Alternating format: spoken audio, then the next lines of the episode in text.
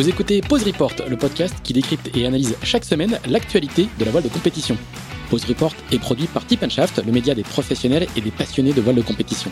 Tip Shaft, ce sont deux newsletters hebdomadaires en français et en anglais, des podcasts, des événements, des formations, ainsi qu'un festival du film et un studio de production de contenu que vous pouvez retrouver sur tipandshaft.com. Je suis Pierre-Yves Lotrou et je vous souhaite la bienvenue dans Pause Report.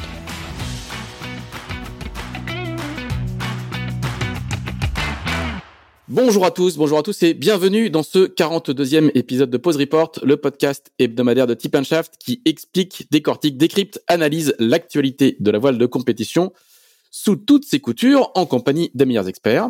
Nous sommes le mardi 28 septembre, il est 9h45 euh, et on va parler euh, d'Ultime avec deux marins qui participeront euh, à partir du 7 novembre prochain à la Transat Jacques Vabre sur des trimarans de la classe Ultime 32-23 comme on l'appelle officiellement. Le premier, c'est Kevin Escoffier qui s'élancera aux côtés d'Armel Lecléache sur Banque Populaire 11. Et Kevin qui est du côté de l'Armor Plage. Salut Kevin. Oui, c'est ça. Bonjour à tous. Et le second, euh, c'est Thomas Rouxel qui accompagnera de son côté Thomas Coville sur Sodebo Ultime 3. Thomas qui est à la base Sodebo à Lorient-la-Base. Est-ce que tu nous reçois Thomas? Très bien. Bonjour tout le monde. Euh, et nous avons, comme d'habitude, avec nous Axel Capron, le rédacteur en chef de Tip Shaft, qui est à Lorient, lui aussi, dans sa chambre d'hôtel, si je ne m'abuse, et qui va nous faire euh, un, petit topo rapide sur l'actu des Ultimes. Salut Axel. Ouais, bonjour à tous. Euh, effectivement, une actualité triple pour les Ultimes, avec d'abord jeudi dernier à la Maison de la Radio à Paris la conférence de presse de présentation du plateau de la Transat Jacques 2021, qui marque donc le retour des Ultimes, hein, qui n'étaient pas présents en 2019.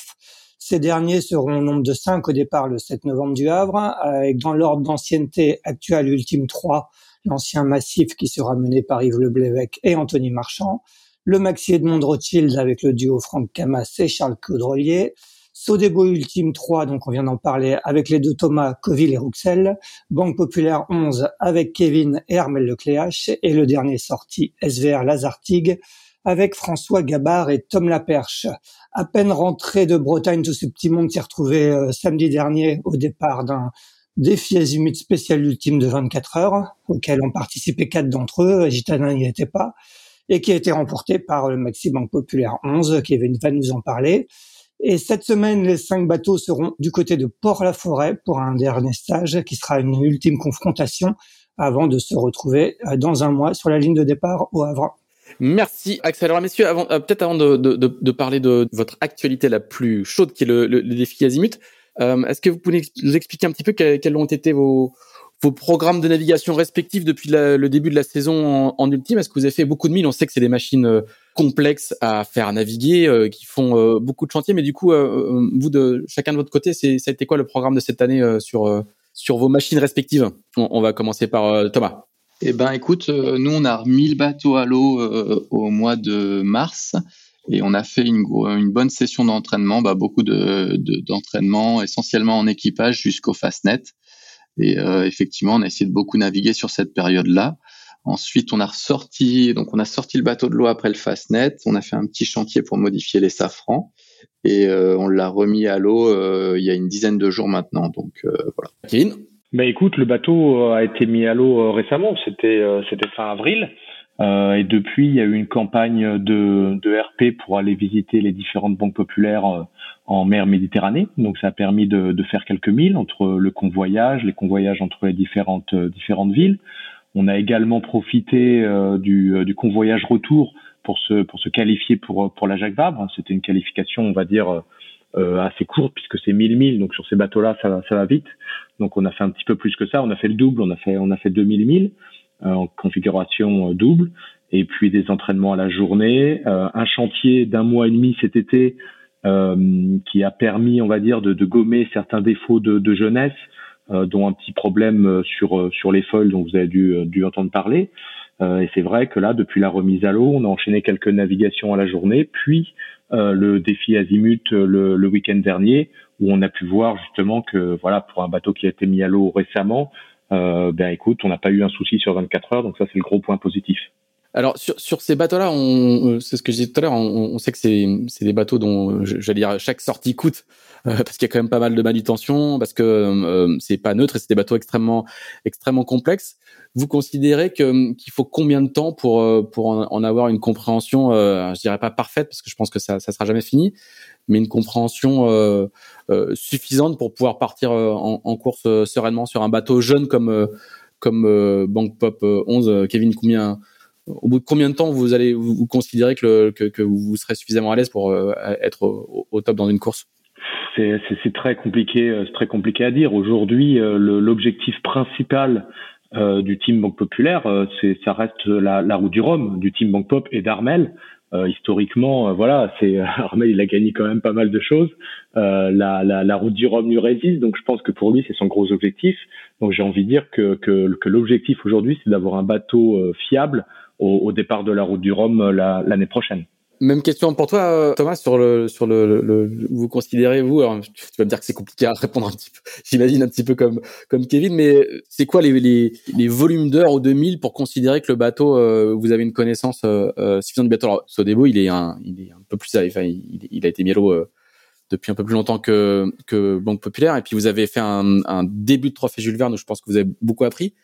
Mais est-ce qu'il y a un moment où sur ces bateaux-là, on, considère qu'on le, qu'on le maîtrise? Bah effectivement, c'est euh, le bateau, il a un peu moins de trois ans maintenant. Et euh, quand on est parti sur le Jules Verne l'an dernier, on avait euh, le sentiment d'avoir une bonne connaissance du bateau, une bonne maîtrise du bateau. On n'empêche qu'on s'est rendu compte sur le Jules Verne qu'on avait énormément progressé, qu'on avait poussé le bateau comme jamais on l'avait fait auparavant. Et euh, du coup, euh, du coup, on est encore, bah, on est meilleur cette année et on a encore une meilleure compréhension du bateau cette année. Maintenant, le bateau, on le fait évoluer aussi, donc à chaque évolution, eh ben, il faut se réadapter, retrouver euh, les réglages. Donc euh, c'est un peu euh, c'est un peu ça, ça n'en finit jamais, je pense. Mais mais moi aujourd'hui et déjà l'an dernier, on, on était assez confiant sur sur le, le fonctionnement du bateau. Axel? Oui, Thomas, est-ce que tu peux, tu peux nous expliquer un peu comment vous préparez cette Transat Jaguar? Bah, Avec Thomas, je crois que vous avez mis en place deux tandems au, sein du, du, team Sodebo pour, pour préparer. Est-ce que, est-ce que tu peux nous expliquer un peu le fonctionnement euh, au sein du team? Ouais, du coup, on est euh, quatre navigants euh, qui sont donc Thomas Coville, moi-même, et on a deux remplaçants pour la Jacques Vabre qui sont Mathieu Vandamme et Corentin Euro. Et euh, on navigue beaucoup aussi avec Thierry Douillard, qui est un peu le, le coach ou la personne qui, qui, encadre un peu le côté sportif du projet. Et du coup, l'objectif, c'est euh, bah déjà d'avoir, euh, quoi qu'il arrive, euh, deux skippers au départ de la Jacques Vabre. Donc, si Thomas se blesse, si moi je me blesse, si on se blesse tous les deux, eh ben on a quand même euh, toutes les chances pour avoir deux skippers au départ de la Jacques Vabre. L'objectif, c'est que tous les quatre, on soit très compétitifs. Donc, on essaie de faire le maximum de navigation tout, Dès, dès qu'il y a une nave, on essaie d'être tous les quatre à bord, sauf la qualif qu'on a fait euh, uniquement Thomas et, moi. Mais euh, en plus, c'était des phases où, euh, où Mathieu Vandamme était pris sur sa LGP, Corentin était pris avec la, la solitaire du Figaro. Mais du coup, voilà, on essaie de, de, naviguer le maximum à quatre. Ça nous permet d'avoir un regard vraiment intéressant et pertinent de, d'experts du, du, vol comme Mathieu Vandamme ou, euh, ou sur les manœuvres de, de, d'avoir un regard extérieur. Donc ça, c'est vraiment bien. Et puis ça nous permet aussi d'alterner euh, les duos pour euh, bah, justement qu'on soit tous les quatre aussi performants. Et puis bah, nous, quand on sort, du, sort de la manœuvre, qu'on ait un regard extérieur, nous aussi, et pour voir ce qu'on peut améliorer tout le temps. C'est-à-dire que vous naviguez en faux duo, quoi. C'est-à-dire que le, y a le, vous faites les manœuvres à deux comme vous serez sur la Jacques Vabre, et puis euh, et, ou l'équipage remplaçant, et l'autre duo regarde et analyse et décortique, quoi. C'est exactement ça. Il y a donc là sur la sur l'azimut, euh, la, la, règle était claire. C'est Thomas et, moi qui avons fait toutes les manœuvres, bah, toute tout la course en, en, en, double, mais ils étaient à bord pour euh, pour nous surveiller, pour nous coacher, pour euh, débriefer, etc. D'accord. Axel pardon, j'ai coupé, ouais, vas-y. Et toi, Kevin, euh, comment vous fonctionnez avec Carmel? Est-ce que c'est un peu le, même système ou pas du tout? Bon, C'est vrai qu'on n'est pas dans la même phase que, que Sodebo, comme on, comme on l'expliquait juste avant. Ce sont des bateaux qui demandent euh, un temps de fiabilisation euh, important. Et c'est vrai que si tu regardes les, les navigations qu'on a fait jusqu'ici, on n'a jamais fait, on va dire, deux naves d'affilée exactement dans la même configuration. C'est-à-dire qu'on est encore en phase d'optimisation. Donc aujourd'hui, euh, nous, les naves, même si par exemple là sur le défi Azimut, euh, il y avait euh, Sébastien Josse qui était à bord avec un regard de navigants extérieurs, puisqu'il connaît bien, il connaît très bien ces, ces, ces bateaux-là. On a également et principalement euh, des retours techniques, c'est-à-dire qu'on avait euh, Gauthier, euh, Gauthier Levis qui était là, responsable du, du bureau des banques populaires, Pierre-Emmanuel Hérissé, le directeur technique. Et c'est vrai qu'aujourd'hui, euh, même si avec Armel on fait nos gammes en termes de manœuvres, on essaie certaines choses en performance, etc. La majorité de notre énergie est quand même tournée vers vers la fiabilité, parce que aujourd'hui, le, d'être au départ de la Jacques Vabre et de finir la, la c'est ce qui va permettre d'accumuler des milles pour ensuite aller chercher la performance. Mais pour pouvoir accumuler ces milles-là, il faut être fiable. Donc du coup, l'accent est surtout mis aujourd'hui sur la fiabilité, plus euh, j'ai envie de dire que la que la performance, même si on même si on en fait. Mais voilà, c'est pas le même, on n'est pas dans la même phase que Sodebo, qui eux, à part leur leur changement de safran, sont déjà dans euh, dans, dans l'optimisation, on va dire. Quand tu dis fiabilité, ça veut dire quoi exactement? Est-ce que tu peux expliquer? La, la, fiabilité sur ces bateaux-là, il y a pas mal de dossiers. Euh, déjà, les, systèmes, les, systèmes, je pense que c'est euh, euh, c'est un axe très important. Ce sont des bateaux assez compliqués avec des plans porteurs sur les safrans, donc des plans porteurs, système de de casque de safran qui nous permet d'escamoter les safrans, de les monter les descendre, système de montée et descente de foil. On voit que c'est pas si simple que ça. SVR là sur le défi azimut dans des conditions maniables, bah, il y a un certissage hydraulique euh, qui casse et euh, voilà et la course et la course est terminée. Donc c'est tous ces petits détails là et il y en a énormément sur ces bateaux là. Aujourd'hui, on va dire que les hooks de voile d'avant, euh, les voiles, à part la forme sur laquelle on peut travailler, on a un petit peu de, retour d'expérience, ça fonctionne bien, mais tous les systèmes hydrauliques à bord, les systèmes de montée-descente de foil, les systèmes de, rec, c'est-à-dire ce qui permet de mettre de l'incidence sur les plans porteurs et donc de réguler la hauteur de vol et l'assiette du bateau, sont des systèmes avec des capteurs, avec de l'hydraulique, de l'électronique euh, qui sont très compliqués. Euh, et ensuite, bah, il y a un peu comme sur tous les bateaux, production d'énergie, etc. Donc ça fait vraiment beaucoup de choses, euh, beaucoup de choses à fiabiliser. Et chacune de ces choses peuvent amener euh, soit un abandon, soit une perte très importante euh, de, de, de, performance. Donc voilà, on est, on, on, fiabilise tout ça. Aujourd'hui, bah là, voilà, sur sur les 24 heures, ça s'est très bien passé, on n'a eu aucun problème on repart, on repart dès demain pour 48 heures où il va y avoir des conditions euh, sans doute un petit peu plus musclées. Et euh, voilà, il faut faire monter, il faut, il faut aussi monter en gamme, j'ai envie de dire, d'utilisation de, de, vent, parce que la, la Jacques Vabre, on le sait tous, euh, ça peut piquer un petit peu sur les deux premiers jours. Donc euh, il faut accepter euh, de, de, de, ne pas naviguer seulement dans 10 nœuds de vent, mais d'aller chercher un front avec 30-35 euh, nœuds, puisqu'il y a de grandes chances qu'on ait, qu'on ait ces conditions-là au départ de la Jacques Vabre. Kevin, je reviens juste un tout petit peu sur, le, sur la, la, conception de, de Banque Pop 11. Toi, tu as longtemps dirigé le, le bureau d'études, le BE, au sein du, du team Banque Populaire. Sur celui-là, sur le Bank Pop 11, tu, n'as pas ou peu travaillé, sauf erreur de ma part? Euh, Non, pas, non, un petit peu quand même, puisqu'en fait, le, le, ce Bank Pop 11 a été validé très très vite par, euh, par Banque Populaire suite à la casse sur la route du Rhum de Banque Populaire 9. Et donc du coup, j'ai eu le temps, euh, j'ai eu le temps de participer. Je suis parti la, la géométrie de, euh, de plateforme euh, donc c'est-à-dire quand je dis géométrie de plateforme, les, la position des foils, du gréement, etc. était et tout ça c'était validé. D'accord. Tu as fait la base, mais après, après en fait, tu, tu les as laissés. Euh, Exactement. je suis parti sur de nouvelles aventures.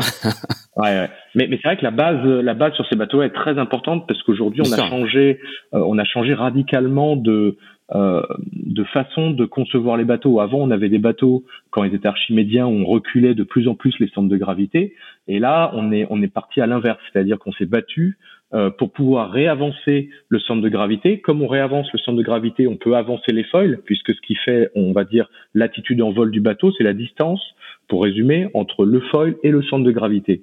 Donc du coup, quand on avance le centre de gravité du bateau, on peut avancer les foils. Comme on avance les foils, on augmente la distance entre les safrans qui sont à l'arrière et les foils. Et si on augmente cette distance-là, ça veut dire que pour euh, pour une modification de réglage du safran, on va avoir plus d'influence sur l'assiette longitudinale du bateau. Donc c'est vraiment et, et, Banque Populaire 11 euh, euh, là-dessus, ça a été radicalement différent de Banque Populaire 9 avec un centre de gravité beaucoup plus avancé. On le voit avec la géométrie des bras, la position du mât, etc.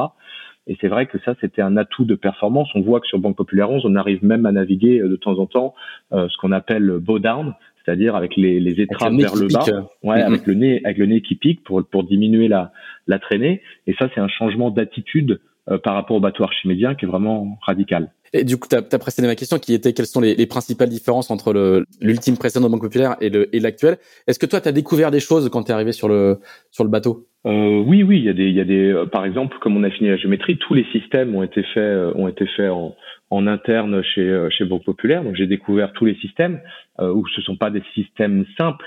par exemple, on a des foils qui ne sont pas de section constante, c'est-à-dire qu'ils changent d'épaisseur en fonction de, de, de, là où on prend la, la, hauteur sur le foil. Donc ça veut dire que les cales qui, elles, ben, on peut pas changer leur géométrie, ben, il faut reprendre, il faut avoir un système qui reprend le jeu dans les cales, etc. Euh, voilà, il y a des systèmes comme ça que j'ai que j'ai découvert, qui sont pas des systèmes simples du tout. Euh, il y a les systèmes de chèvre, le système de chèvre hydraulique, euh, qui est très intéressant parce que ça permet d'avoir accès au, au, bout de relevé du foil et de retirer une chèvre carbone qui est souvent complexe avec des frottements. Enfin voilà, il y a plein plein de détails qui font que ce Banque Populaire 11 est, est alors, vu de l'extérieur, les gens s'en rendent peut-être pas compte, mais c'est les, les, flotteurs sont les mêmes parce que c'est le même moule, mais même leur implantation sur la plateforme n'est pas la même. Euh, c'est euh, les, les, bras sont totalement différents. J'aimerais dire que c'est pas du tout le même euh, le même bateau. Axel. Et, et du coup, c'est un bateau beaucoup plus performant. Tu, tu sens tu sens un, un, gap par rapport à Banque Populaire 9 euh, Oui, oui, oui, énormément. Il y a, il y a un très gros gap. le bateau est à la fois beaucoup plus performant euh, mais aussi plus safe. Le Banque Populaire 9 était un bateau qui avait peu de stabilité à la gîte, ce qui est, ce qui est pas terrible euh, pour, pour le solitaire, parce que c'est quand même destiné aux solitaires, ces bateaux-là. Et là, les nouveaux foils, les, les, les foils sont beaucoup plus stables à la gîte. Le bateau est aussi facile. Euh, et ça, c'est quelque chose qui est très important en solitaire. Il y a des bateaux, on va dire, qui peuvent avoir des performances équivalentes, mais où, mais on dépense pas, on va dire, la même énergie pour atteindre euh, cette performance-là, quoi. C'est-à-dire qu'il y a, des bateaux qui vont être où il va falloir être dessus, il va falloir être tout le temps en train de régler. Là, c'est un bateau entre guillemets. Euh, c'est, pas facile de dire ça parce que ça reste quand même des gros bateaux qu'on mène en équipage réduit, mais ça reste un bateau assez euh, assez facile. C'est-à-dire qu'il démarre vite et, même si on est un peu sous-toilé ou même si on n'est pas parfaitement euh, réglé, il garde une vitesse moyenne euh, élevée. Donc on est vraiment content là-dessus. Maintenant, maintenant il y a encore énormément de de marge de développement. Et, euh, et, ça va être, euh, ça va être, ça, ce sera plutôt, on va dire que sur la Jaguar, on va encore apprendre, mais euh, les, marges de développement avec les changements d'appendices, etc., ce sera plutôt pour l'année prochaine. Thomas, tu, le disais tout à l'heure, vous avez fait un, chantier d'été là sur Sodebo Ultime 3 avec des, des, nouveaux safrans de flotteurs qui sont rétractables, hein, je crois, et un nouveau safran de coque centrale. Est-ce que tu peux nous expliquer un peu quel était l'objectif de, de ce, de ce chantier Quels sont les premiers retours, puisque ça fait maintenant une dizaine de jours que vous naviguez sur, sur le bateau? Oui, alors pour euh, pour commencer en fait quand le bateau a été mis à l'eau Sodebo Ultime 3, il a été mis à l'eau avec euh, en perspective de faire un tour du monde en solitaire euh, très rapidement après la mise à l'eau puisque c'était le programme initial de la classe ultime. Et donc ils avaient pris ils avaient fait des choix qui étaient assez conservateurs. donc il n'y avait pas de plan porteur sur la dérive, il y avait des safrans de flotteurs fixes et euh, parce que c'est des systèmes qu'ils connaissaient, qu'ils avaient déjà eu sur euh, leur précédent bateau, et du coup ils avaient en perspective de faire évoluer ces systèmes-là. Donc euh, il y a eu l'ajout d'un plan porteur sur la dérive, et il y avait dans les dans les plans de modifier le système de Safran. Euh, ça devait être euh, prévu pour le chantier d'hiver prochain, mais suite à l'expérience qu'on a eue sur le trophée Jules Verne, euh, qui est donc on a dû arrêter euh, la tentative parce qu'on a cassé un système de, de safran qui était sur le safran au vent, qui était le safran au vent qui restait donc euh, en position basse, a été endommagé suite aux impacts avec les vagues. Et donc, suite à ça, on a pris la décision au retour du Jules Verne d'avancer euh, ce, ce, chantier de mise en place de safran escamotable à cette année. Et donc, euh, tout le travail a été fait euh, au chantier d'hiver, mais on n'avait pas, on n'avait pas eu le timing suffisant pour récupérer toutes les pièces. Et donc, c'était prévu que la fin de ce chantier, donc la fin de la mise en place de ces safrans relevables, ait lieu cet été, ce qu'on a fait. Et donc, on a des safrans qu'on peut relever, donc ce qui est particulièrement intéressant pour protéger le safran qui est au vent. Et on a aussi des safrans qui sont plus grands, plus profonds, euh, pour nous permettre de gagner en contrôle, parce qu'on s'était rendu compte euh, avec les anciens safrans qu'ils étaient vraiment très très proches de la surface de l'eau quand on avait un vol euh, stable. Et du coup, là, on a beaucoup plus de, de, profondeur, donc on a beaucoup plus de, de contrôle du bateau et on arrive même à voler encore plus bow down comme l'expliquait Kevin tout à l'heure donc le nez vers le vers le bas ce qui est intéressant en termes de performance. Donc ça veut dire un bateau beaucoup plus équilibré? Le bateau était déjà, euh, déjà bien équilibré, bien stable. On arrivait à avoir le comportement idéal. Euh, ça veut dire un bateau, euh, bah, on l'espère plus fiable parce que du coup on arrive à protéger ce safran au vent. Et en termes de performance, euh, on a un meilleur contrôle. Donc je pense que dans certaines conditions, c'est assez intéressant. Alors on va on va revenir un petit peu sur le, défi azimut que vous avez couru ce week-end. Euh, Raconte-nous un petit peu comment ça a été monté parce qu'on l'a un peu appris du, du jour pour le lendemain. Je crois qu'il y a eu une interview d'Armel euh, au Figaro euh, où il a commencé à en parler et puis euh, deux jours après vous étiez vous étiez parti. Racontez-nous un petit peu comment ça s'est monté, Kevin. Alors je vois, que Thomas demande la parole. Vas-y vas-y Thomas. Ouais, parce qu'en fait, c'est un peu de notre faute si ça s'est monté tardivement, parce que du coup, comme je vous le disais, on a mis le bateau à l'eau il y a un peu plus de dix jours avec ce nouveau système de safran. Et euh, bah, on n'était pas certain euh, que ça allait marcher tout de suite, qu'on allait avoir un bon contrôle du bateau, que les safrans allaient monter, descendre comme on voulait, aller tourner comme on voulait, etc. Donc on avait dit qu'on était très motivé pour participer à ce défi azimut, mais qu'on avait toujours la réserve de, de la fiabilité de ces safrans. Et euh, grâce au super boulot de l'équipe technique de Sodebo, bah, on s'est rendu compte très vite, après quelques jours seulement euh, de navigation, je crois qu'on a fait trois jours de navigation euh, avec après la mise à l'eau avec ces nouveaux safrans, et on s'est tout de suite rendu compte que ça fonctionnait très bien. Et donc on a on, on a validé notre participation au trophée Azimut. Et du coup, on a fait ça le mardi soir, je crois, et le mercredi, on était à Paris.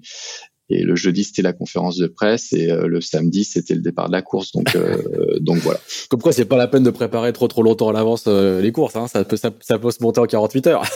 bah effectivement. Alors là, c'est un grand bravo à toute l'équipe d'organisation qui ont dû parce que je crois qu'ils avaient, bah, ils ont ils ont vraiment réagi très très vite, trouvé un directeur de course, un comité de course et tout ça s'est fait vraiment très très tard. Et effectivement, c'était génial parce que bah du coup, l'ambiance était super bonne enfant et, et c'est vraiment un événement où on a pris beaucoup de plaisir et j'espère qu'on refera ça l'année prochaine. Alors qu'est-ce que quel bilan vous en tirez? Qu'est-ce que vous avez euh, qu'est-ce que vous avez appris euh, parce que c'était relativement court. Il manquait euh, l'un des cinq ultimes et puis le bateau de François Gabard c'est assez, assez, vite arrêté. Qu'est-ce que qu'est-ce qu'on apprend sur sur une, une épreuve comme comme celle-là? Bon, je, moi, je pense qu'on a, on, on, allait surtout y chercher du, du, temps de navigation et du temps de navigation en, en régate. C'est vrai que ces bateaux-là ont quand même assez de, assez, assez peu de, de confrontations. Donc dès qu'on peut, dès qu'on peut aller naviguer les uns contre les autres, c'est, euh, c'est quand même très intéressant. Ça permet aussi de se, se jauger en termes de performance, même si je disais que, euh, que la fiabilité était le, le, le, le premier élément, euh, ça, ça, ça, rassure ou, euh, ou ça inquiète, ça, ça dépend des, des, cas, mais toujours d'aller se confronter et de, et de voir ce que ça donne. Et puis aussi, ça permet de, de, faire des manœuvres un peu plus dans le rouge. Euh, quand on navigue euh, en entraînement euh, tout seul, euh, bah, il y a, y a le, le, waypoint qu'on se met, on peut toujours se décaler un petit peu, ou on peut prendre un petit peu le temps de regarder certaines choses. Là, il faut faire les, les choses dans l'ordre. Ça permet de, voilà, il y a, y a, rien de tel que ces confrontations-là pour tirer un peu plus fort sur le bateau, euh, pour pouvoir faire des manœuvres, on va dire engagées, et, et, pour pouvoir monter le niveau et se, se mettre en confiance pour pour la Jacques Vabre. Après, en termes de euh, de, de, conclusion, on va dire sportive, euh, c'est très compliqué. Je pense que euh, Thomas parlait du, du, du, peu de temps qu'ils avaient eu pour pour fiabiliser et donc aussi optimiser leur safran.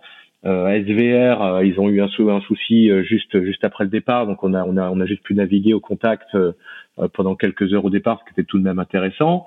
Franck et Franck et Charles avaient eux, je crois, changé leur plan porteur de dérive, donc malheureusement ils pouvaient pas venir se se joindre à nous pour euh, pour cette pour cette régate. Donc et puis on sait qu'aujourd'hui c'est quand même euh, eux les, les, les, grands favoris de la Jacques Vabre. Ils ont le bateau le plus fiabilisé.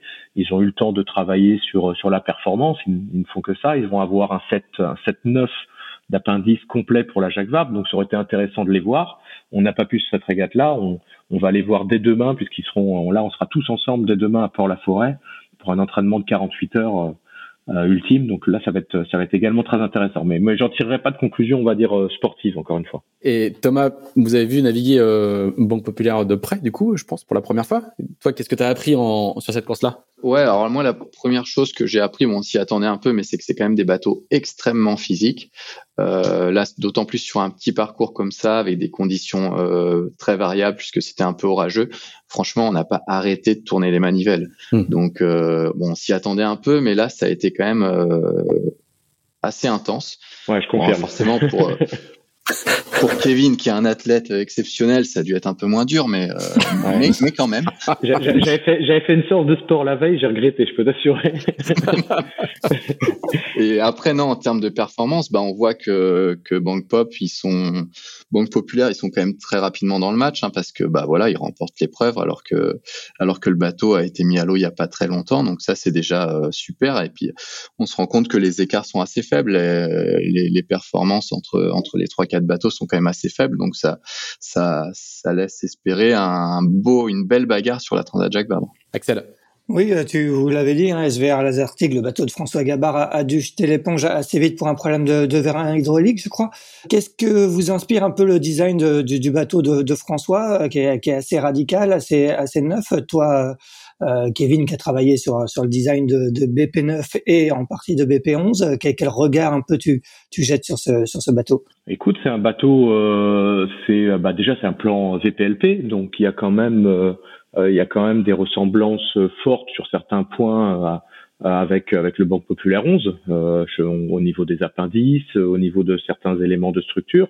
Maintenant, c'est un bateau où ils ont poussé le curseur, on va dire aérodynamique euh, très très loin parce que c'est vrai que sur ces euh, sur ces bateaux avec les vitesses que l'on atteint c'est de c'est de plus en plus euh, de plus en plus important. C'est là c'est ces bateaux là c'est la première fois enfin la première fois. Gitana le le faisait déjà, mais c'est des bateaux qui volent au près, c'est-à-dire que des fois on atteint des vitesses de 30 nœuds à, à 50 du vent, donc ça fait des vents apparents qui sont très élevés, euh, et donc l'aérodynamique, bah, à certaines allures, ça peut être, on peut parler de un nœud 5, un nœud 8 de, de, de delta de vitesse entre un bateau caréné et un bateau non caréné. Euh, donc j'ai voilà, j'ai envie de dire qu'il y a, je, je sur SVR, il n'y a pas d'élément, on va dire, révolutionnaire en termes de plateforme ou d'appendice. Euh, c'est ce qu'on voit un petit peu euh, sur sur sur le sur Gitana ou sur Banque Populaire ou sur Banque Populaire 11. par contre, c'est vrai qu'ils ont poussé le curseur aérodynamique en rabaissant le cockpit beaucoup plus loin, quoi.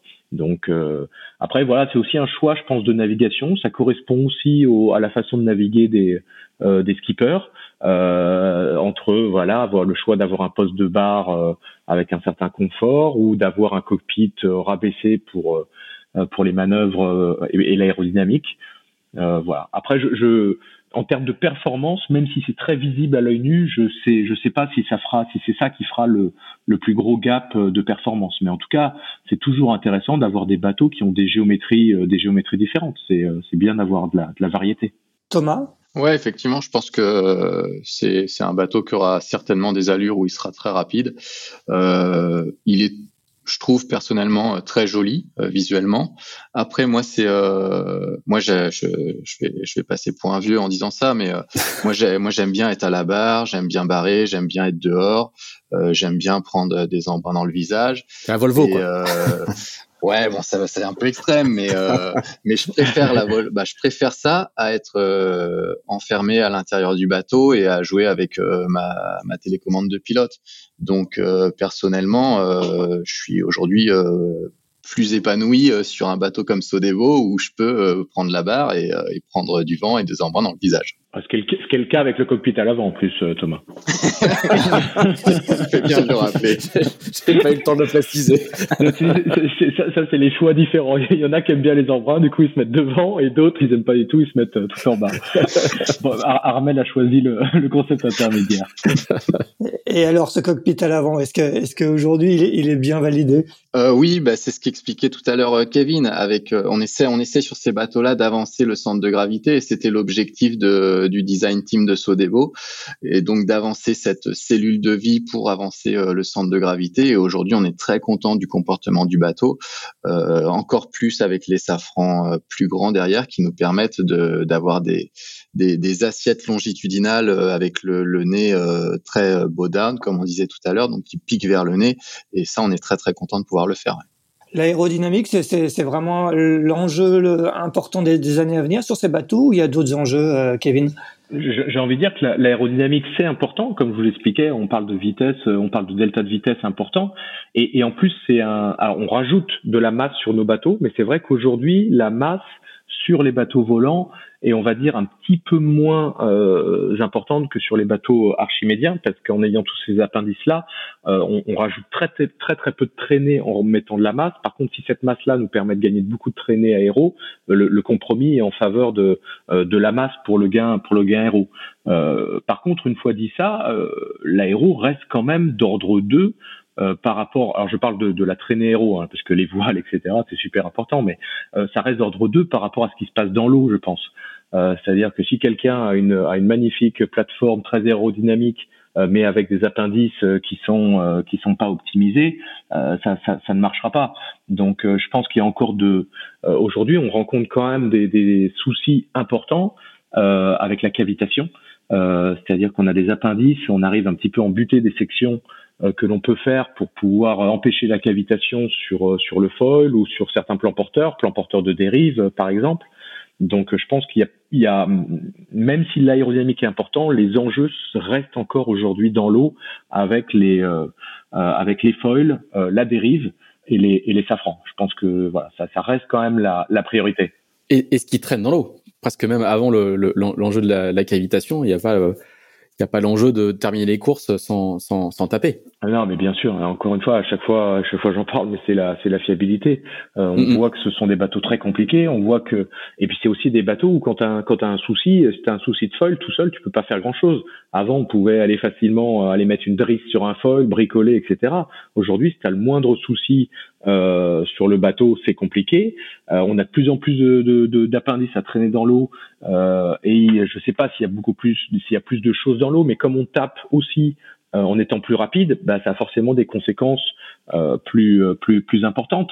avant, on, tape, on tapait peut-être autant, mais comme on était un peu moins rapide, bah, les conséquences étaient moins moins graves. Donc aujourd'hui, oui, c'est un enjeu énorme. Donc on travaille, il y a des pingers pour pour pouvoir essayer, on va dire, d'écarter les, les, les, les, animaux marins, à la fois pour nous éviter de casser, et puis pour éviter de leur faire du mal. Hein. Je pense que les deux sont c'est deux choses mm-hmm. très importantes. on a Oscar qui est une caméra thermique en tête de mât qui permet de voir soit des bateaux, soit ce qui est en surface. Mais encore une fois, il n'y a, pas de, zéro risque.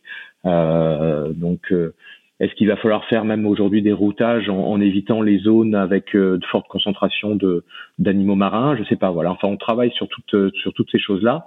Mais ce qui est certain, oui, c'est que c'est que les impacts avec les objets euh, flottants non identifiés ont des conséquences très graves. Mm.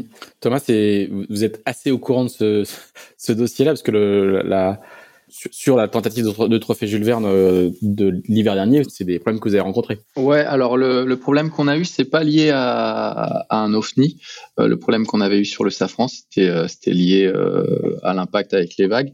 Mais effectivement, c'est un problème qu'on a qu'on a connu sur l'entraînement. Je me rappelle, on avait fait un entraînement dix jours avant le début du stand-by pour le Jules Verne. On avait on avait eu un, un, problème. On avait tapé quelque chose. On avait abîmé fortement le, le, le foil et la dérive en même temps. Donc ça devait être euh, un sacré objet qu'on avait tapé.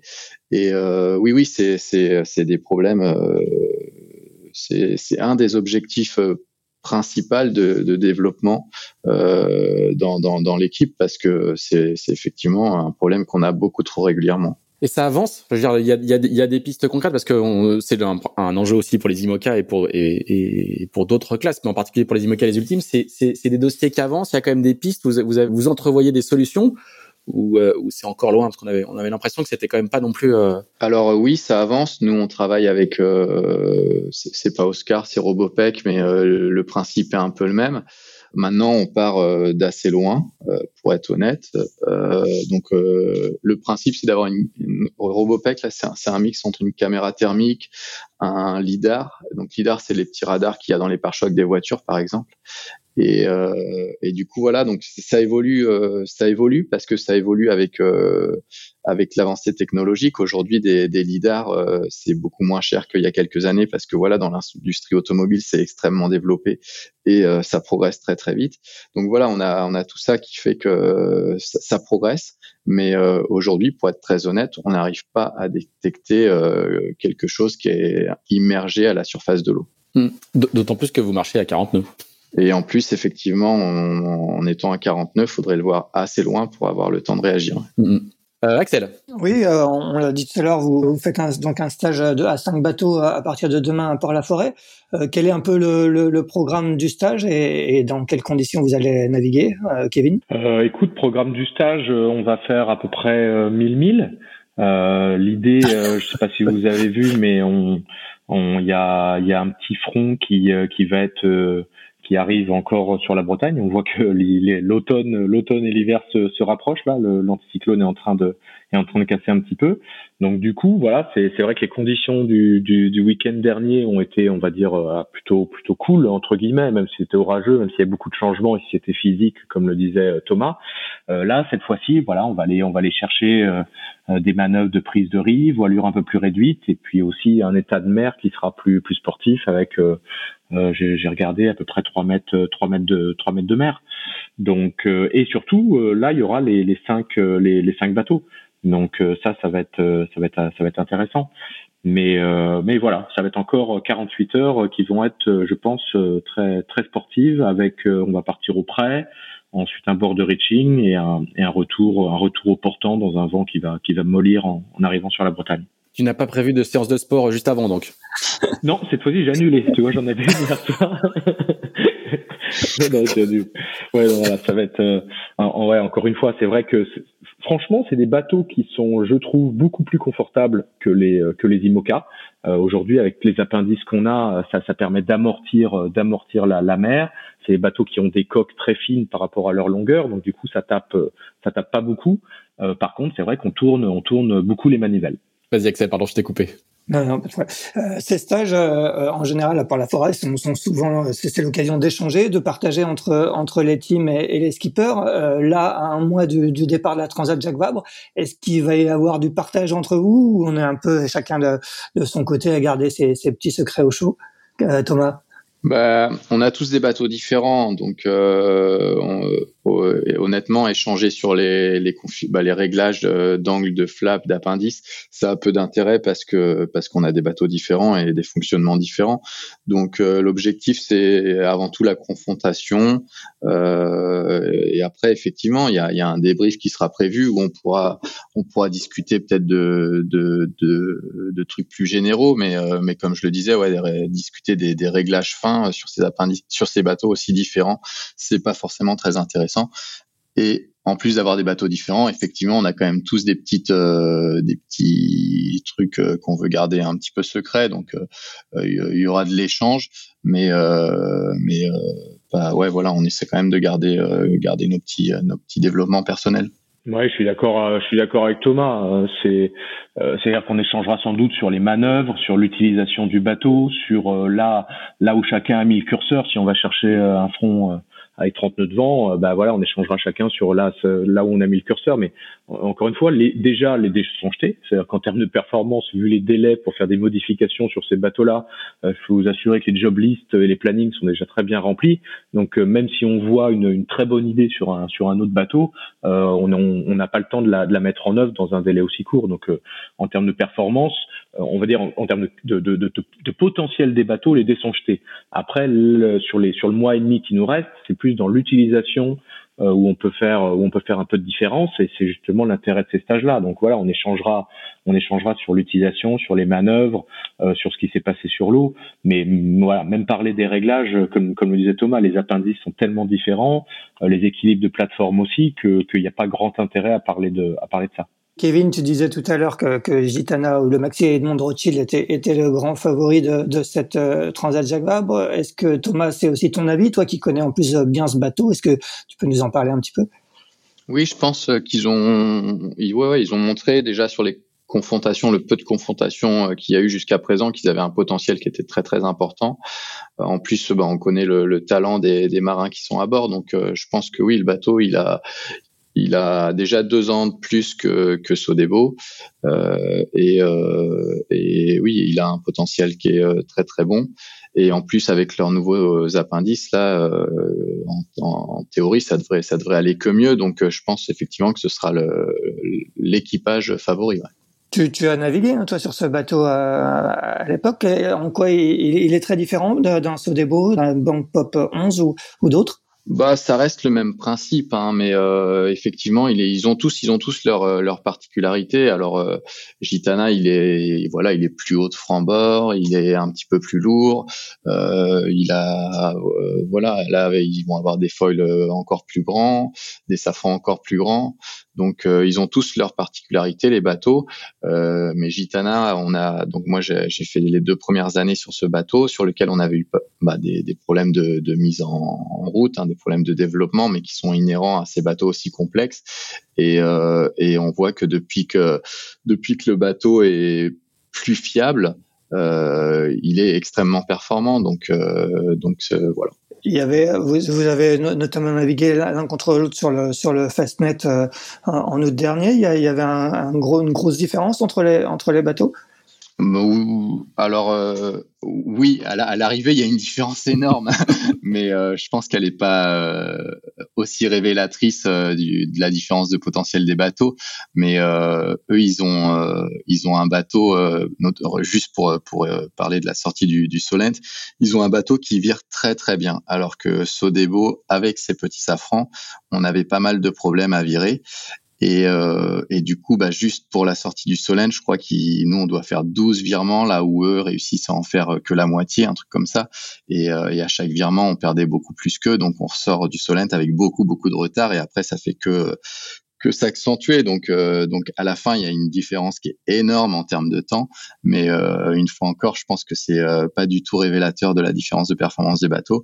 Et on avait vu aussi par le passé qu'on était capable, dans certaines conditions, d'être très compétitif avec eux, notamment sur sur le départ du Jules Verne. On était partis quasiment ensemble sur leur première tentative, et, et on avait on avait été très très à l'aise dans certaines conditions. Donc, je pense que vous, vous aviez pas la même voile, je crois, non? C'est possible qu'on n'avait pas la même voile, ouais, c'est possible. Mais euh, mais bon, je pense que euh, ils ont un potentiel euh, supérieur, mais que la, la course, que ce soit l'entraînement à Port-la-Forêt ou la Transat Jacques Vabre début novembre, il va être intéressant à suivre parce qu'il y aura des, des écarts de vitesse parce que ces bateaux-là, ils vont très très vite, donc il y a vite des écarts de vitesse.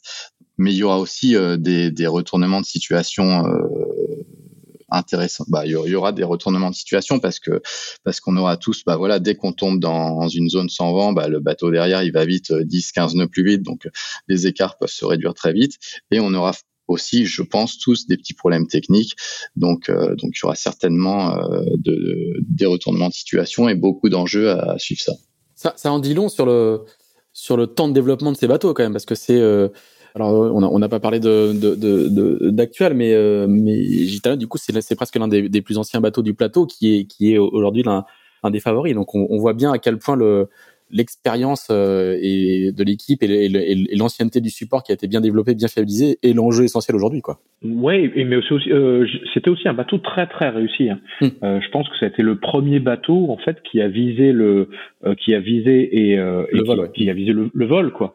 Et, et ça, c'était là, là-dessus, on peut on peut que que euh, que tirer notre chapeau au team Gitana et à, et à, Guillaume Verdi qui était qui était l'architecte. Donc euh, ils avaient voilà ils avaient un, un, très bon bateau, mais en effet euh, bah, on, on l'a vu avec Banque Populaire 9 chez chez Banque Populaire, on, on l'a vu avec les traves de Gitana sur sur la route du Rhum, on l'a vu avec les, les problèmes de, de Sodebo et, et, et c'est c'est des bateaux qui sont très compliqués. Et il faut aussi voir qu'on a fait un gap énorme avec avec le vol pas tant que ça en fait au reaching et au portant. Euh, c'est vrai que on parle beaucoup de ces allures-là, mais je trouve que moi là où le, les bateaux aujourd'hui, le, delta de vitesse et où là où c'est le plus impressionnant pour moi, c'est au près, euh, au près ou au reaching, au débridé, c'est au reaching serré. C'est là où euh, avant on était un bon populaire, Boc populaire 5, on était à 20 nœuds au près. Et là, c'est 10 nœuds plus vite quand, quand, quand on peut être dans, dans une vingtaine de nœuds de vent à 30 nœuds au près à 50 du vent. Ben, il faut s'imaginer que c'est face à la mer. Donc euh, structurellement, c'est des, c'est des efforts énormes, à la fois sur les appendices, mais aussi en termes d'impact sur, sur les bras. Euh, donc euh, euh voilà, c'est vrai qu'il y a beaucoup de fiabilité. On a peut-être sous-estimé aussi. On s'était dit peut-être qu'on volerait pas au près et on, on le fait. Donc euh, c'est vrai que ça engendre des efforts très importants, un temps de fiabilisation important. Mais, par contre, ça reste des bateaux magiques. Aujourd'hui, ce sont, ce sont les meilleurs bateaux au monde de, course au large. Il n'y a, a, rien qui s'en approche, même pas, même pas de près. un, petit mot justement sur le sur Actual, qui est l'ancien l'ancien massif, parce que du coup, on a fait un petit peu le tour des, des, forces en présence. Est-ce que, est-ce qu'un bateau comme ça peut, peut tirer son, son épingle du jeu sur, euh, sur un parcours comme celui de la, future Transat euh, Jacques Vabre avec un, avec un, équipage et une équipe qu'il a, a pris en main depuis euh, quelques, quelques mois? Euh, justement bateau fiable, euh, bien né, qui avait un, a un beau palmarès sur un parcours comme celui-là, il peut faire quelque chose? Bah carrément. Euh, je pense que déjà, non, à la fin de, à la fin de, Massif avec François Gabard, le bateau était euh, extrêmement performant. Hein. il a, il a gagné euh, plein, plein, plein de choses, même face à Gitana ou d'autres bateaux. Donc ouais ouais, je pense qu'ils ont c'est c'est un bateau fiable et c'est un bateau performant. Donc il y a certaines allures où il est un peu moins performant que les générations plus récentes, mais euh, mais avec sa fiabilité, ça en fait un client. Ah oui, je suis entièrement d'accord. Je, suis d'accord avec euh, Thomas. Euh, c'est un bateau qui, ayant des foils un peu plus petits, décolle un peu plus tard, va un petit peu moins bien au près et aux allures débrisées. Par contre, ça reste un bateau fiable, un bateau léger, donc facile à mener en équipage réduit.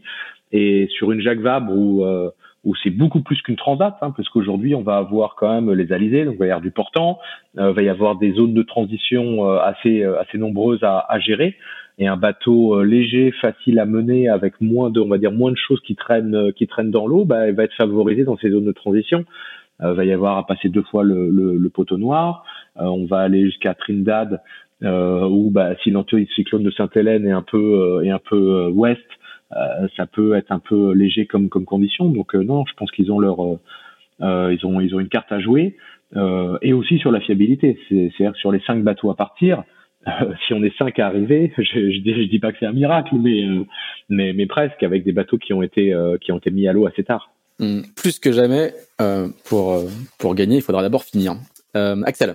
Justement, on parle beaucoup de, temps de fiabilisation de, ces bateaux. la course autour du monde en solitaire, hein, euh, qui doit avoir lieu dans, deux ans, hein, fin, de, fin 2023.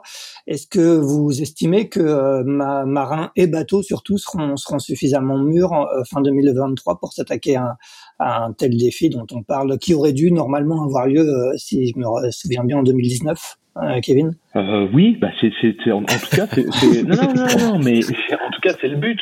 Euh, c'est le but, euh, mais faut pas, euh, faut, faut pas s'imaginer que de faire le tour du monde sur ce type de bateau en solitaire, ce soit quelque chose de, de simple. Sinon, ça serait euh, déjà sur sur les Jules Verne.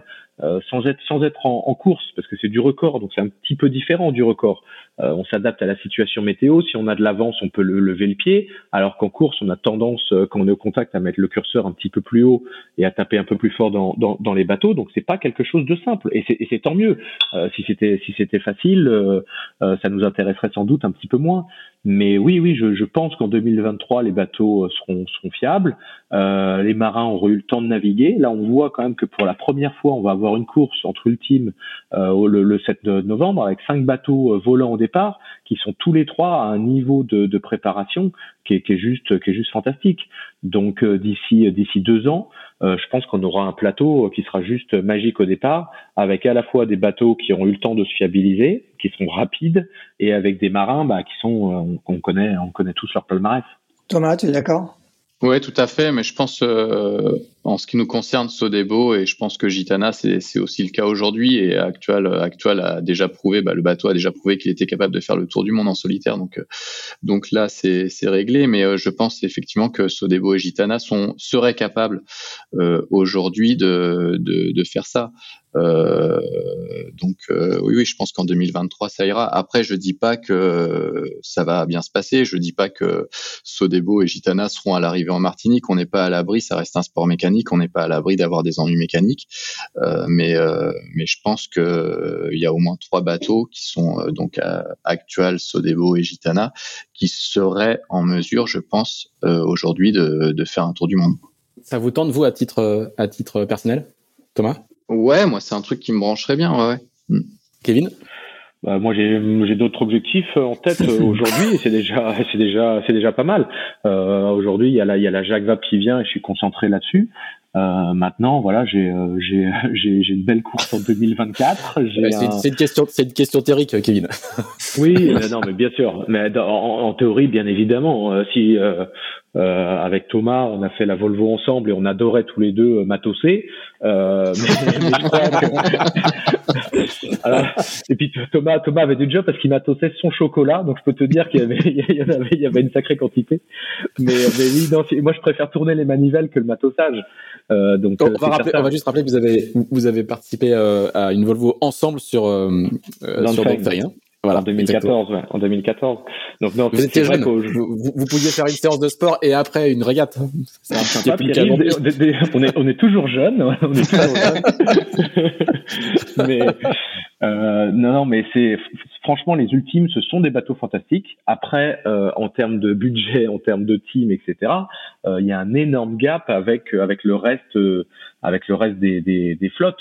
Euh, je parle de, de l'IMOCA, enfin pour l'IMOCA parce que voilà, c'est la c'est la flotte majeure en, monocoque.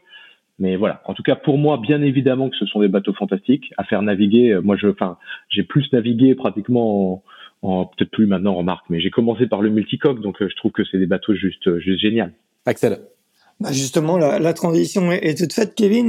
bah tu, tu fais construire donc le, futur PRB. Est-ce que tu peux nous dire où en est la, la construction. Hein. On rappelle que c'était un, un, projet au départ euh, qui était pour une équipe néo-zélandaise en vue de The Ocean Race qui s'appelait Switchback et qui avait commencé donc au chantier Carrington en, en Angleterre, euh, que du coup vous avez repris le, le, le, dossier en main avec PRB. Où en est le bateau aujourd'hui? Quelles sont un peu les échéances? Alors euh, la coque a été démoulée, le pont a été démoulé, euh, les puits de foil viennent d'être greffés et donc du coup ils sont en train de de, euh, de faire la structure des puits de foil parce qu'il y a pas mal il y a pas mal de renforts à mettre. on a également modifié l'étrave donc le ce, cette nouvelle étrave vient d'être greffée également et l'idée c'est d'avoir c'est que le bateau revienne en France pour pour pour Noël comme comme cadeau de Noël ce serait pas mal euh, il sera il va venir à Lorient où on finira où on fera la peinture l'électronique le montage de la castillage avec une avec une mise à l'eau euh, fin mars à Lorient et avec un premier objectif euh, sportif qui serait la Vendée Arctique euh, au mois de au mois de juin 2000, 2022. Euh, plus plus pour aller fiabiliser le bateau, sans on va dire sans objectif sportif principal, mais plus pour aller fiabiliser le bateau et avec comme objectif sportif principal la route du Rhum 2022. C'est un bateau qui, qui était à l'origine conçu pour pour The Ocean Race, donc pour pour de l'équipage. Est-ce que vous avez dû faire des adaptations dessus pour pour le configurer plus en sur une version solitaire? Oui, bah, je parlais, je parlais de l'étrave. C'est vrai que la, la euh, l'Ocean Race, c'est une course euh, où le, le parcours initial euh, allait euh, allait en Chine, donc avec des étapes où il y a pas mal de près, aussi des vents légers. Alors que sur le sur le Vendée Globe, c'est pas tout à fait les, les, mêmes statistiques météo. Donc du coup, on a changé l'étrave pour pouvoir favoriser le, le reaching et le et le portant, modifier un petit peu le, on a modifié également un petit peu le cockpit. Après quand on parle d'Ocean Race, on, on, imagine les bateaux avec euh, une dizaine de personnes ou, ou 12 personnes à bord. Euh, aujourd'hui, ces bateaux-là avaient été conçus pour de l'équipage réduit déjà. Euh, donc en termes d'aménagement intérieur, en termes de cockpit, j'ai fait quelques modifications, mais voilà, ça reste ça reste un plan verdier, donc un bateau un bateau polyvalent. Euh, et, on, et, avec PRB, on avait on avait on avait fait ce choix-là parce que ça nous permettait de gagner à la fois des sous parce que PRB reste une, une PME euh, et aussi du temps pour euh, puisqu'on avait plus de bateaux pour pouvoir, pouvoir les naviguer le plus vite possible. Et encore une fois, c'est un petit peu comme les ultimes. Hein. Je, je, pense qu'il faut il y, a, y, a, du temps de fiabilisation. Et il faut aussi les, aller naviguer pour pour trouver un petit peu les outils, les les, les, les facteurs de, de, performance importants sur ces bateaux-là. Il sera il sera très proche, euh, d'après ce que j'ai cru comprendre du, du dernier Eleven Sail Racing, c'est ça? Ouais, franchement, à part à part l'étrave qui, euh, qui va être du coup, puisqu'on l'a changé, qui sera un petit peu différente en termes de en termes de carène, c'est euh, c'est franchement, et vous verrez, il y a deux trois petits euh, euh deux trois petits détails qui varient, mais c'est très très proche. Est-ce que l'hypothèse que le, le, le, bateau participe à, à, à The Ocean Race est, est, est, encore sur la table ou pas? Parce que tu, dans une interview euh, au sud du Vendée Globe, tu disais que, que tu, tu devais encore arbitrer entre, entre la Route du Rhum et The Ocean Race. Alors aujourd'hui, on, on, cherche un copartenaire avec euh, PRB et on a toujours, euh, on a toujours rien signé. Euh, donc voilà, on est en pour parler avec certains sponsors, mais je pense que c'est cette discussion en fonction du, euh, du copartenaire que l'on aura avec PRB qui décidera euh, du programme sportif euh, de, de 2022-2023. Euh, aujourd'hui, il est même pas impossible euh, de, de, de, faire euh, la route du Rhum et pourquoi pas ensuite et, ensuite le Exactement. Il y a des pour aménager le calendrier, hein, c'est ça qui est. Ouais, exactement, exactement. Donc aujourd'hui, voilà, non, c'est c'est pas encore calé. Ce qui est certain, c'est que le bateau, l'idée, c'est qu'il soit c'est qu'il soit prêt 2022 pour aller faire soit une une route du Rhum, soit une route du Rhum plus des étapes ou toute l'Ocean Race. Mais voilà, ça dépendra encore une fois du copartenaire parce que euh, bah, c'est pas les mêmes budgets entre l'Ocean Race et, et, la, et la route du Rhum. Euh, donc euh, voilà, mais c'est euh, donc on décidera de ça un petit peu un petit peu plus tard. mais ce qu'on peut se dire aussi, c'est que le, la route du Rhum, c'est un petit peu comme une étape de l'Ocean Race en termes de durée, etc. Sauf qu'elle se fait toute seule. Mais je veux dire en termes de fiabilité, ça change pas grand chose de, de faire le bateau pour la route du Rhum ou pour ou pour l'autre programme. Et l'Ocean Race permet aussi d'aller dans le sud, euh, ce qu'on fait quand même pas souvent avec nos bateaux. Et pour le Vendée Globe, je pense que c'est quelque chose euh, de très intéressant. Axel? Et toi, Thomas, quel, est le programme pour l'année 2022 Est-ce que tu vas continuer à accompagner euh, Thomas Coville sur en de la route du Rhum 2022 quel, quel est ton programme personnel? Euh, c'est pas défini encore, mais probablement euh, il y a un, projet de course en équipage en ultime au printemps euh, l'année prochaine, donc c'est quelque chose qui m'intéresserait évidemment. après, bah, l'objectif principal ce sera quand même la route du Rhum qui se courra en solo, où je pourrais être remplaçant de Thomas. Et, et il n'est pas exclu que Sodebo parte sur une tentative de trophée Jules Verne à l'issue de la route du Rhum. Donc, donc il y a potentiellement encore pas mal de, de navigation et de travail dans l'équipe Sodebo. D'accord, il n'y a pas de de, programme euh, IMOCA ou de, on parle de The Ocean Race, c'est pas au programme pour toi? C'est pas au programme pour le moment. Après, je m'interdis rien. Euh, là-dessus, j'ai la chance d'être dans une équipe où il me laisse, euh, il me laisse m'exprimer et il me laisse trouver un, bon équilibre. Moi, ce que j'aime, c'est avant tout la régate et effectivement, c'est un circuit, la classe ultime où il n'y a pas tant de régates que ça. Donc euh, j'ai eu le droit d'aller faire euh, la Transat en Figaro cette année en double. Je me suis éclaté et euh, donc non non tout, est possible, tout est possible. Et un petit Vendée Globe? Alors, comme ça en passant quoi. Oh non, honnêtement, aujourd'hui, c'est pas quelque chose qui m'attire tant que ça. Euh, mais euh, je, je dis pas que ce sera pas le cas dans quelques années, mais euh, mais aujourd'hui, je, je voilà, je m'éclate sur les sur les trimarans, je m'éclate sur les multicoques, je m'éclate à refaire un peu de Figaro de temps en temps. Il y a il y a plein de trucs à faire et, et non, pour le moment, le, le vent des globes est pas un de mes objectifs à court terme. Très bien. Et eh ben, ça sera la phrase de conclusion. merci, merci beaucoup. Thomas, merci bien. Kevin, merci aussi. On va, on va te laisser préparer ta séance de sport donc. et puis bah, partir tous les deux en stage euh, euh, à Port-la-Forêt euh, dès demain. Et puis Axel, on se retrouve, on se retrouve tout à l'heure au bureau. Eh ben oui, à tout à l'heure. Pour un petit café. Et on se retrouve pour un nouvel épisode la semaine prochaine. Merci à tous les trois. Bonne nave. À bientôt. Merci beaucoup. Merci, à beaucoup. Bonne journée.